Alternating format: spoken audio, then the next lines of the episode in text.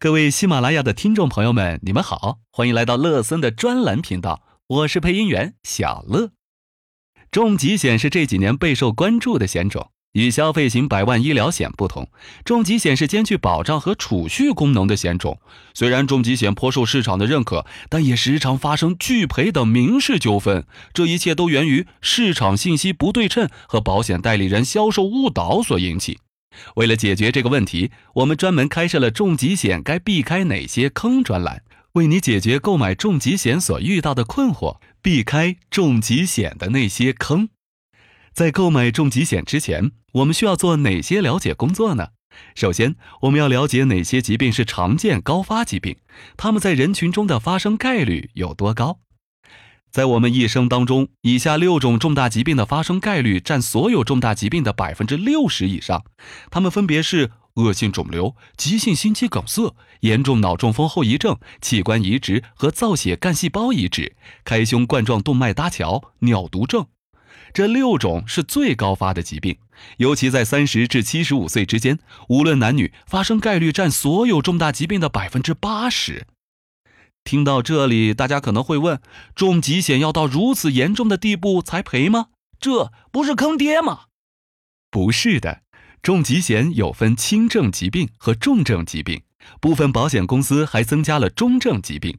其中，重症疾病里面有二十五种疾病是国家统一定义，而轻症和中症以及大部分重症疾病由各家保险公司自己定义，这就造成了各家保险公司的重疾险。各有不同。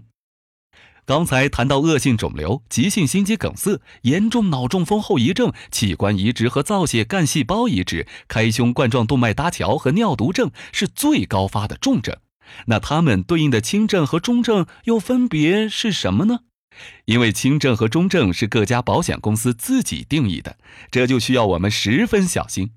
它们对应的轻症和中症分别有。及早期恶性肿瘤和原位癌、轻度脑中风后遗症、不典型心肌梗塞、冠状动脉介入手术、微创冠状动脉搭桥术、主动脉手术、慢性肾功能衰竭等。重大疾病不是一步到位，是一个缓慢发展的过程。及早发现、及早治疗，对每个人都至关重要。所以，与其关注重疾险里的重症，不如关注轻症和中症到底包含哪些疾病。怎么赔才是最关键？我们以平安福二零一九提前给付重疾险为例，它只赔付三十种轻症，并且不包含最常见的高发轻症疾病，其中就包括轻度脑中风后遗症、不典型心肌梗塞、冠状动脉介入术、微创冠状动脉搭桥术、周围动脉狭窄治疗以及慢性肾功能衰竭。这样一款重疾险显然是严重保障不足。其次，平安福二零一九提前给付重疾险作为附加险，附加在主险、寿险当中，保额共享。一旦赔付了重疾，主险的保额也会相应降低。假设我们购买的平安福二零一九主险保额三十一万，附加重疾险三十万。如果重疾险赔付三十万，那主险只剩下一万的保额。